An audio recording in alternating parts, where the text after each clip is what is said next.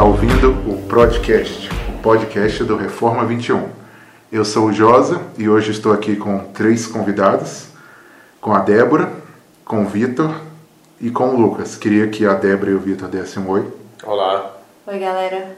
Eles são nossos amigos da Igreja Presbiteriana CMA e potenciais voluntários, potenciais colaboradores do nosso site. E estamos aqui também com o Lucas Freire, do blog Política Reformada. Lucas, se apresenta um pouquinho aí pra gente. Okay. Oi, gente. Eu sou Lucas Freire, sou doutor em Política pela Universidade de Exeter, na Inglaterra.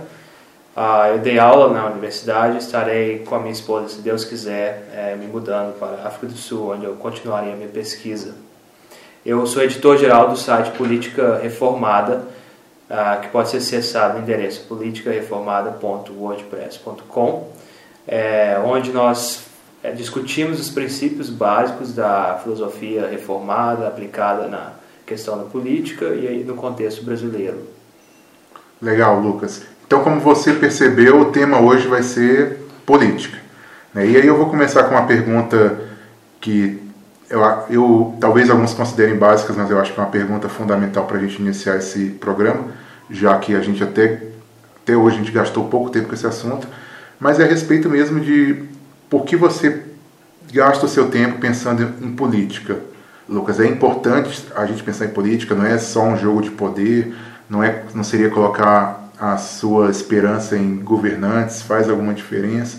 Não é aquela pergunta que talvez alguém decepcionado com todos os resultados aí de eleições, né, ou alguém que talvez tenha uma visão muito baixa da capacidade humana, possa ter essa dúvida. Né? Por que estudar política? É importante política?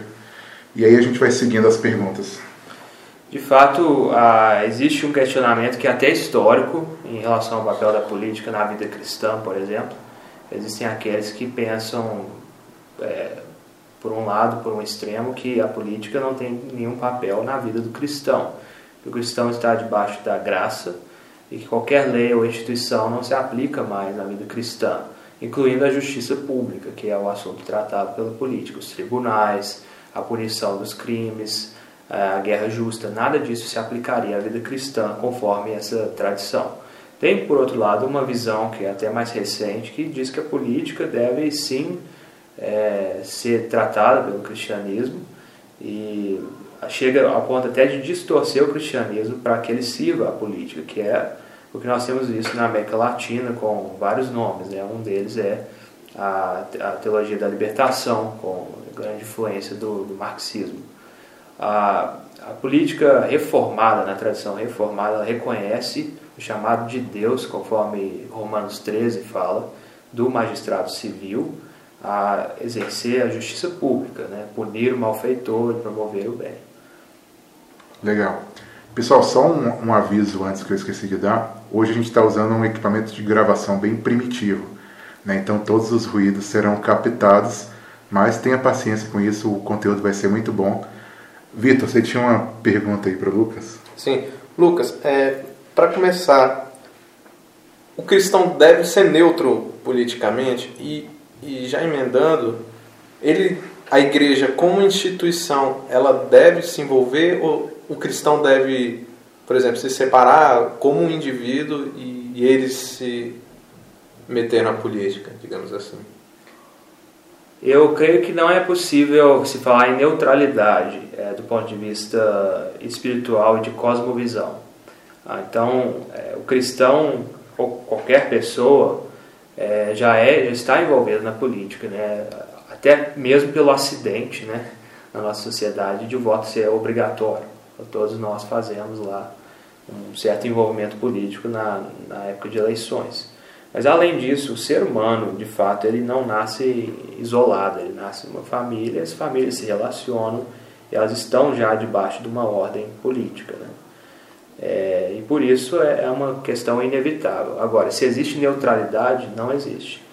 É, existe sempre uma cosmovisão por trás de cada prática, de cada teoria também, de cada reflexão essa cosmovisão ou dá glórias a Deus como Criador, Redentor, ou vai contra Deus e contra a sua graça e o seu amor, a sua providência e o seu caráter absoluto.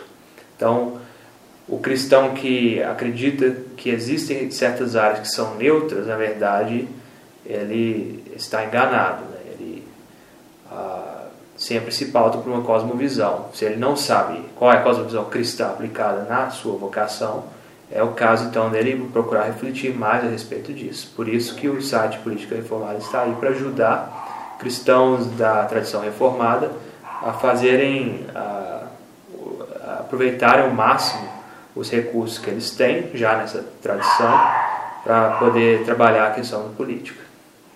Entendi. E a, e a questão da igreja como instituição?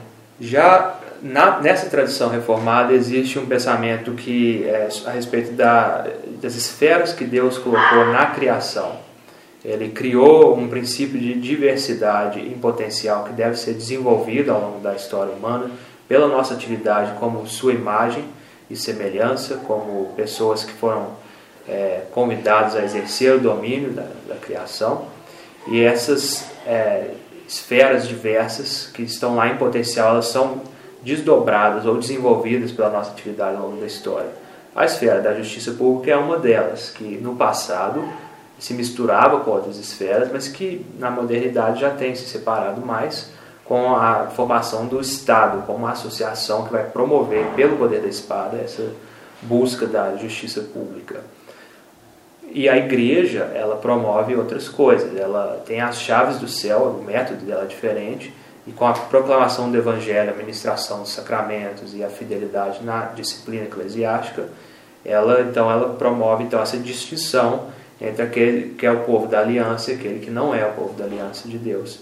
E, portanto, a finalidade que essa esfera eclesiástica tem é distinta da finalidade da, da, justiça pública. É claro que a igreja também combate o mal e promove o bem, mas nessa esfera eclesiástica, espiritual. Isso não isenta o cristão individual e vários cristãos, como grupos em várias vocações, de se associarem como juristas, soldados, é, bombeiros, políticos, é, alunos de ciência política e assim por diante, e formarem grupos para procurarem discernimento a respeito da visão bíblica reformada confessional, da busca da justiça pública, é, seja ela nessa esfera do Estado, ou seja ela no meio, é, com associações intermediárias é, de caridade ou sem fins lucrativos, educacionais e assim por diante. Entendi. E aí a gente já pode pegar um gancho, que você falou dessa separação, e perguntar assim, qual que é a diferença de um Estado laico para um, um, Estado ateu, né? Porque é algo que sempre vem é, como argumento contra os cristãos normalmente, que o Estado é laico. Então, como diferenciar um Estado laico de um Estado ateu? Isso é uma pergunta excelente, porque na verdade a política cristã e bíblica, ela reconhece então que a igreja não é parte do Estado, assim como o Estado não é parte ou instrumento da igreja. Então existe uma separação entre as duas coisas e entre essas duas coisas e diversas outras esferas da vida, família, por exemplo, mercado e assim por diante. É o que nós vemos hoje são várias distorções. É o Estado distorcendo a igreja para servir os seus interesses, e é o caso que acontece muito em países onde existe uma religião, é uma igreja nacional, é, que acaba então sendo distorcida para implementar a política pública que o Estado impõe, ou por outro lado, certas é, pessoas, até na história, né, no passado, houve é, governantes e instituições da justiça pública que foram é, cooptadas pela igreja institucional para implementar é, tarefas de, de ordem espiritual é, a favor da igreja. Então, de fato, a política reformada traz essa visão de é, esferas separadas ah, e que idealmente seriam, promoveriam aquilo que está na sua própria circunscrição. Já o Estado ateu ele milita ativamente contra a religião estabelecida, ou a religião institucional, melhor dizendo. Ah, lembrando que, por não existir neutralidade, não existe então um Estado que é religiosamente neutro. Ou ele vai a favor da religião bíblica que Deus nos revela na sua palavra, ou ele vai contra. E além disso, é, é, sempre existe uma cosmovisão por trás dessas instituições, lembrando que no caso da, do secularismo, A cosmovisão é humanista, então o valor absoluto que ela coloca como origem de todas as coisas, da sua coerência e diversidade, é de fato o ser humano, seja individualmente, né, no caso do individualismo, ou coletivamente, no caso de é, filosofias como nacionalismo, é, a, a, luta de classes e assim por diante. Mas seja como for, é, existe esse princípio religioso, né, a religação com a origem, sendo o próprio ser humano no estado ateu. Então ele não é religiosamente neutro. Ele, no seu ateísmo, ele promove uma religião, mas ele elimina as outras, com o poder da espada, promovendo não a justiça pública, mas uma cosmovisão específica nesse caso, e até usando desse poder de coerção para eliminar as demais religiões que concorrem com ele. Eu tenho uma pergunta a respeito disso. Qual seria a visão reformada, então, no, Estado? Você falou que é um Estado que respeita a diversidade, mas ao mesmo tempo ele não é um Estado em que o, a igreja está ligada com, com, com o governo. Né? Então, é, é, como seria a proposta, mais ou menos, uma proposta reformada, uma proposta cristã? Ela respeitaria todos os outros, mas ao mesmo tempo ela não se incluiria nas leis, por exemplo, não se meteria em leis? Sim, a diversidade religiosa, propriamente dita, não, não é parte de uma agenda de um Estado reformado na, na, na maneira como se entende no vocabulário corrente. É, na verdade, a diversidade de associações na sociedade é que deve ser buscada, porque com isso busca-se o princípio de que o Estado ficará é, sujeito é, a sua lógica própria, que é a promoção de justiça pública. E com isso ele permite é, o desenvolvimento dessas outras a, associações é, entre o Estado, talvez as empresas, as famílias a, e as igrejas. E aí, reconhecendo esse princípio, é claro que vão emergir várias associações na esfera religiosa, várias na esfera do mercado e, e assim por diante. Então, o Estado, seguindo a política reformada, ele, ele a, ele fica limitado, é um governo limitado, porque o seu poder não é absoluto, a sua autoridade não é absoluta, nem a sua soberania. Mas ele é limitado, circunscrito à sua própria tarefa, que é de promoção da justiça pública. Então ele daria liberdade para esses grupos, mas sem ao mesmo tempo apoiar esses grupos é, de fato, ao dar liberdade para esses grupos, está apoiando o desenvolvimento dessa esfera Desse, da religião, religião, a promoção Entendi. desse bem. A Kuyper, a, que tem a, a influência sobre essa ideia de esferas diversas na sociedade, ele, a, ele ficou ele mostrou sua insatisfação com o princípio de que o Estado deveria, por exemplo, perseguir os hereges. Hum. E ele propôs uma mudança na confissão belga, que é a confissão que ele confessava, e a igreja, tempos depois, de fato, concordou com essa alteração para refletir melhor a separação entre o Estado e a igreja institucional. Uhum. Só para complementar o que você estava comentando antes com a gente, sobre essa ideia de como o, o crente deve lidar com, com o Estado laico, e levando para essa ideia da cobeligerância, é, vocês poderiam comentar um pouco sobre isso? Sim, a ideia de cobeligerância é um termo interessante, uma ideia interessante que Francis Schaeffer usa para mostrar a possibilidade limitada, dentro de vários parâmetros, de cooperação entre aqueles que se pautam pela cosmovisão cristã e aqueles que não, mas que nessa agenda específica podem cooperar para promover um bem que é compatível com a cosmovisão cristã. Um exemplo é um, um vereador na uma cidade do interior na Holanda, reformado, que mobilizou todos os seus eleitores para irem a uma passeata é, contra a degradação da imagem da mulher na pornografia. Mas a passeata tinha sido organizada pelo movimento feminista. Pessoalmente, eu ainda teria muita cautela com isso, porque naquela passeata, nos sinais, nas placas, é, tem algumas mensagens que de fato não são compatíveis com a fé cristã.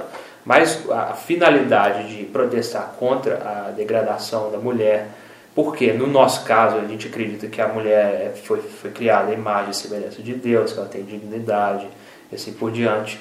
ah, não é, seria compatível então com a cosmovisão cristã. Ela seria de fato é, um ponto para qual beligerância nesse, nesse sentido. Entendi. E, assim, é, até que ponto o, o, o, cristão ele deve se submeter a, a, ao Estado? É, em que ponto? Porque em Romanos nos, nos é dito para obedecermos às autoridades, né? Mas até que ponto é, a gente deve obedecer? Sim, de fato, Romanos diz isso, mas em Atos as autoridades mandaram que Pedro e os outros apóstolos não falassem mais o nome de Jesus e na, a respeito das suas obras e, e da, da, redenção que ele traz, e eles disseram mais vale obedecer a Deus do que aos homens. Então existe esse equilíbrio delicado entre o dever normal de obedecer às autoridades como ministros de Deus, ah, mesmo que elas não sejam cristãs, que é uma ressalva importante. Por outro lado, existe às vezes não, não somente a permissão, mas também até o dever de desobedecer dependendo da circunstância. Então é esse que é o dilema que se coloca, mas que na verdade é um falso dilema. Quando se manda fazer algo que Deus proíbe, é melhor obedecer a Deus que aos homens.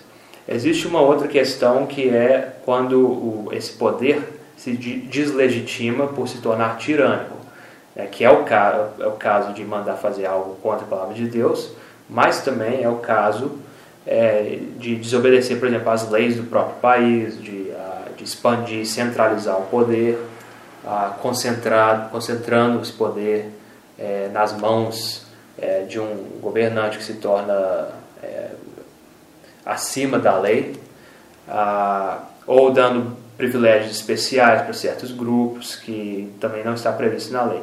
Nesses casos, existe sim também uma permissão de desobediência, porém dentro de certos parâmetros. É, um deles é através dos magistrados inferiores. Então, nós, como cidadãos privados, é, temos o direito, das vias normais, de reclamar, de chamar atenção, de cobrar dos nossos representantes, mas, em última análise, nesse caso, são os magistrados inferiores, ou seja, aqueles governantes dos níveis inferiores de governo, que, é, que devem proteger-nos dessa centralização, dessa tirania.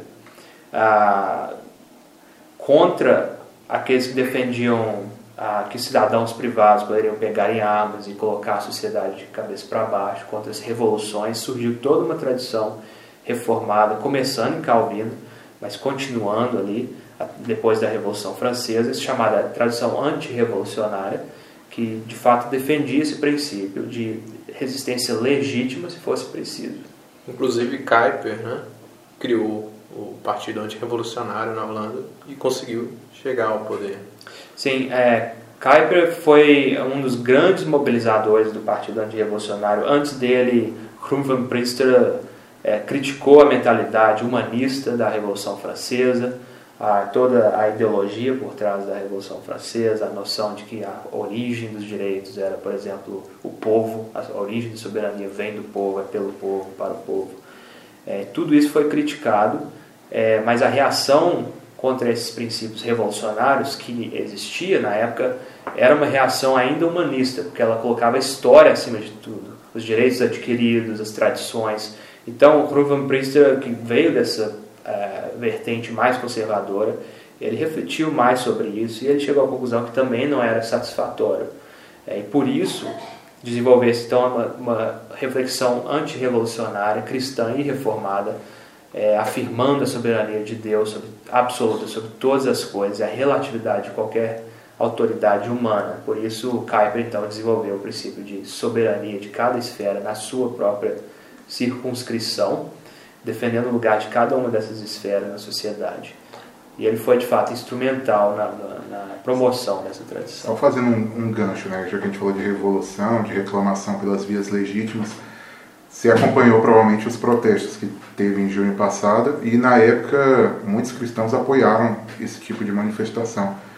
É, entrando um pouquinho nesse tema, o que, que, você achou de tudo isso? Acho que você até chegou a escrever um pouquinho, né, legítimo eu ir lá protestar e da, daquela forma ou, ou o cristão deve buscar simplesmente as formas legítimas e no último caso a desobediência. Eu saí em passeata ali, por exemplo, é, numa marcha da família da vida, é, ou uma marcha como houve há uns dois anos atrás quando eu aprovar aquela lei lá da contra a homofobia, então vários grupos cristãos se reuniram para fazer protesto e outro grupo criticou.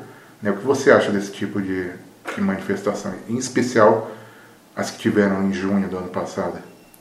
É, ir para a rua tem leva acarreta várias uh, várias coisas que uh, que nos pedem cautela. Né? Uma delas é que os, esses passeatas podem ser cooptadas por grupos com intenções escusas, com é, com práticas que não são compatíveis com a participação cristã política, práticas até de agressão à propriedade, à vida é, com mensagens que não são compatíveis com a nossa. Por outro lado, eu sei de grupos de, de cristãos que estiveram lá para discutir é, noções cristãs de política, trazendo até alguns desses textos, desse material sobre a tradição antirrevolucionária para informar melhor aqueles que de fato desejavam levar uma mensagem. Um protesto é uma mensagem que, chamando atenção para uma certa causa. É, algum, alguns desses protestos não tinham uma causa bem definida e uma mensagem bem definida, muito menos uma liderança e responsabilidade bem definida. Então, esse é um, é uma, um dos pontos de cautela. Né? Não, não dá para falar sim ou não hum. é, de forma radical. O que é, é preciso é, fazer e enfatizar é que, de fato, nós temos várias. Ah, vias normais de atuação.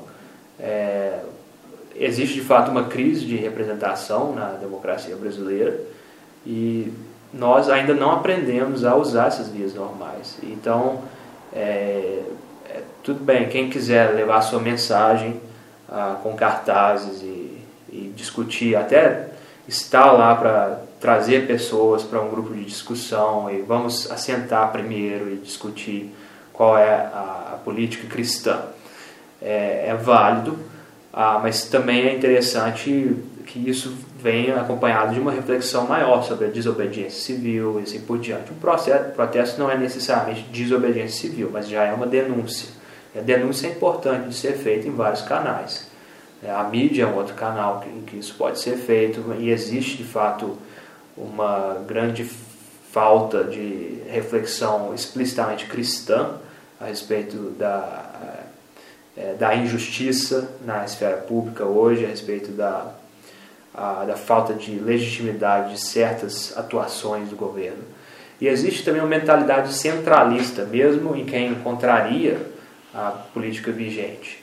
É, quando se pensa em política hoje em dia, pensa-se muito em Brasília e muito menos na, nos governos locais em outros ramos do governo, além do uh, legislativo e executivo. Uhum. Então, seria o caso também de enfatizar que na tradição cristã existe um, uma ideia de níveis diferenciados de autoridade dentro mesmo da mesma esfera, no caso a esfera que promove a justiça pública. Né? Portanto, agora que é ano de eleição, pensem também é, a respeito do papel que os deputados têm né, não somente na, na eleição da, da, presidente, a, da presidência. É, pensem a respeito da, dos governantes locais, porque eles são a nossa a linha mais imediata de defesa contra é, a injustiça e a tirania centralizadora. E é muito importante, principalmente do ponto de vista a, reformado, lembrar que esse fluxo de autoridade não, não termina, claro, no governo federal, muito menos começa ali. Né? De fato, toda autoridade é delegada por Cristo, é, mas o fluxo é de baixo para cima. Então, a atuação cristã política também deve ser dessa forma, descentralizada, de baixo para cima. E política não é só a justiça pública nesse caso. É, existem outras coisas que o Estado não tem provido ah, e que não deveria prover. E as pessoas reclamam e tudo, mas existem várias esferas da sociedade e algumas delas estão minguadas porque o Estado tenta é, ocupar o espaço dessas esferas, mas elas devem ser promovidas pela ah, mentalidade cristã reformada de promoção dessa diversidade de associações.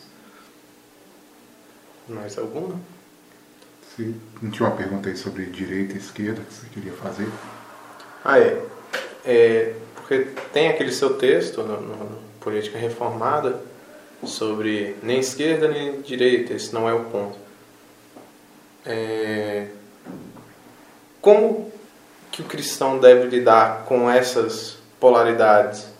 Ele deve se polarizar porque nós vemos no, no meio cristão uma situação bem polarizada. Alguns são de esquerda assumida, enquanto outros defendem até intervenção militar de novo. Você poderia dar alguma luz sobre isso? Sim, o que eu posso fazer é tentar esclarecer a natureza desse problema. Uma é que a mentalidade por trás tende a ser que eu sou cristão, mas eu também sou de direita ou de esquerda. Eu sou cristão, mas eu sou marxista, eu sou conservador e assim por diante.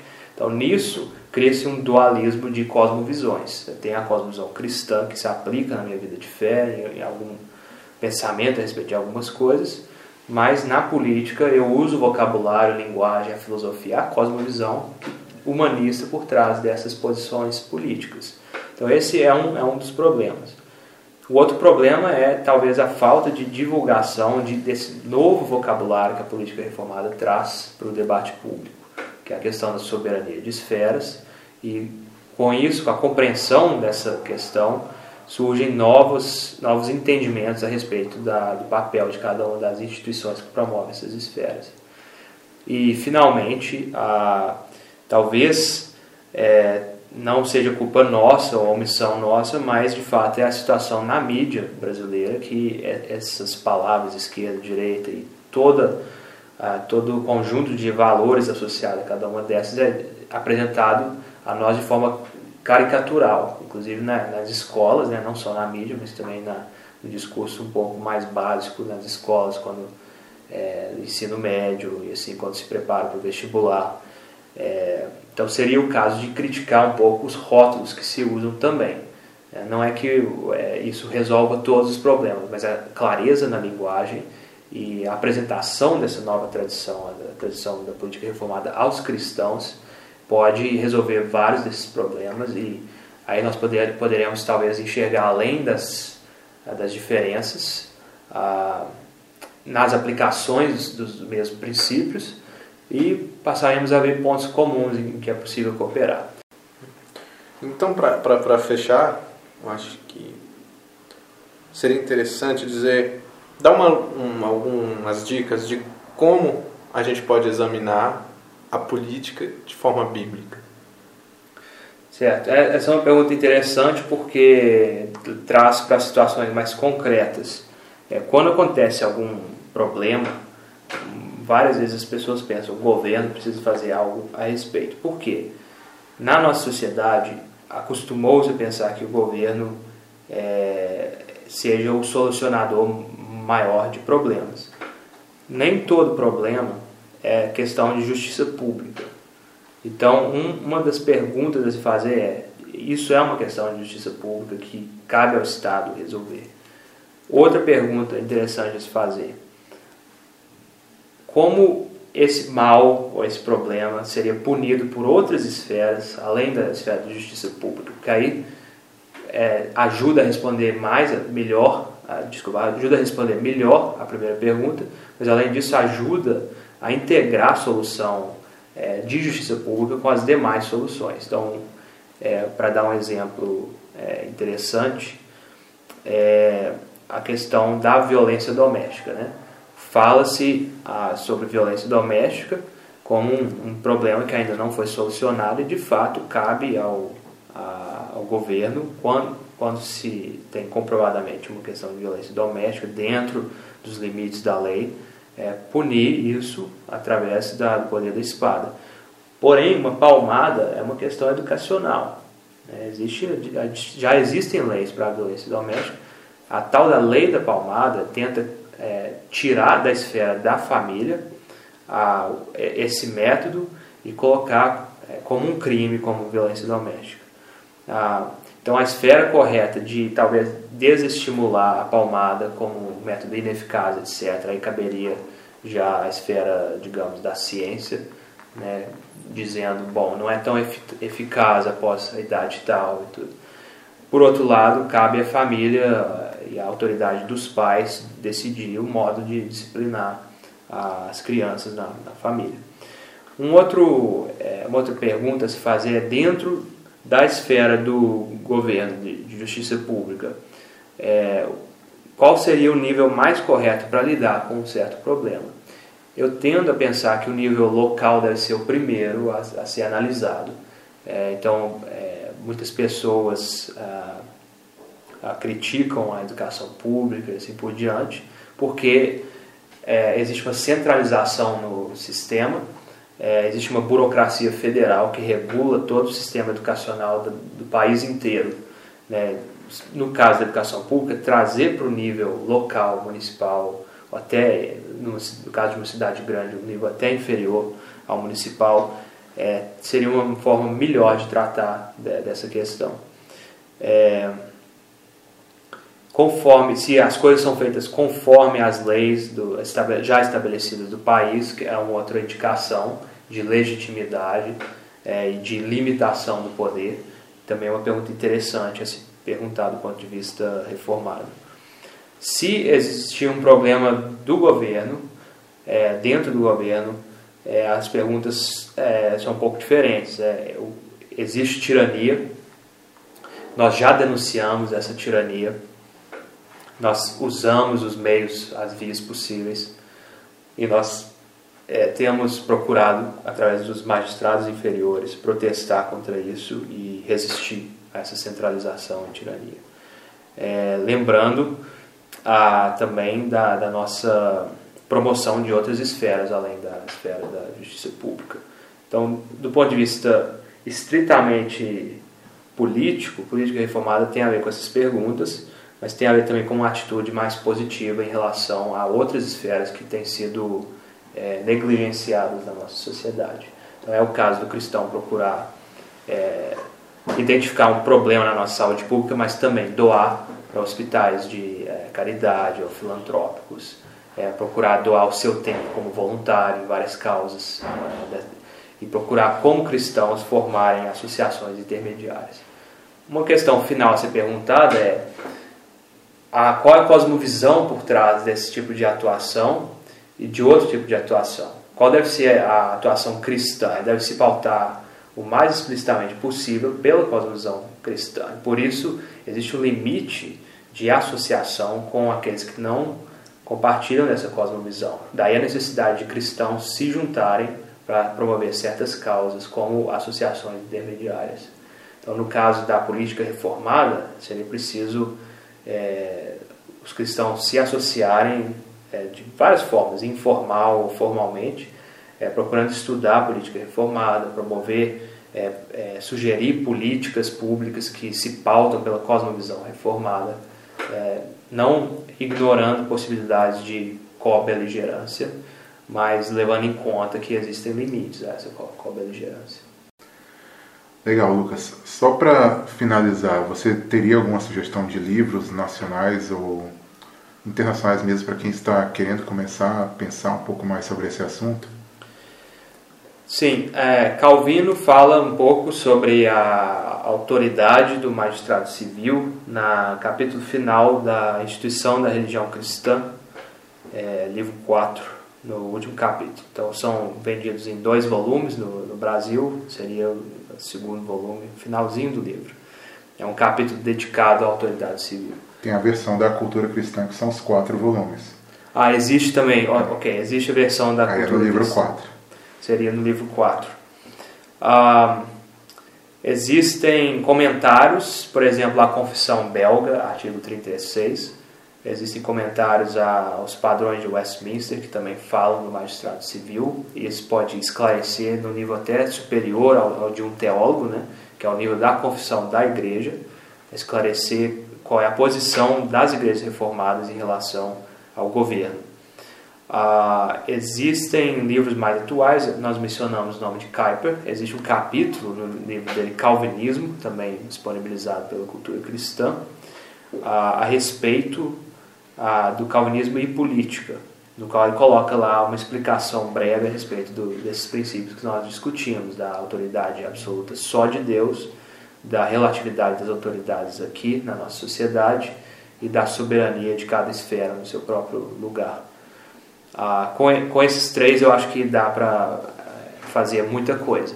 É, quem quiser ainda é, ler mais a respeito poderá ver a teoria cristã do Estado de Herman Doivert, que, que será lançado em setembro pela editora Vida Nova, ah, com uma introdução que contextualiza essa tradição antirrevolucionária de pensamento político.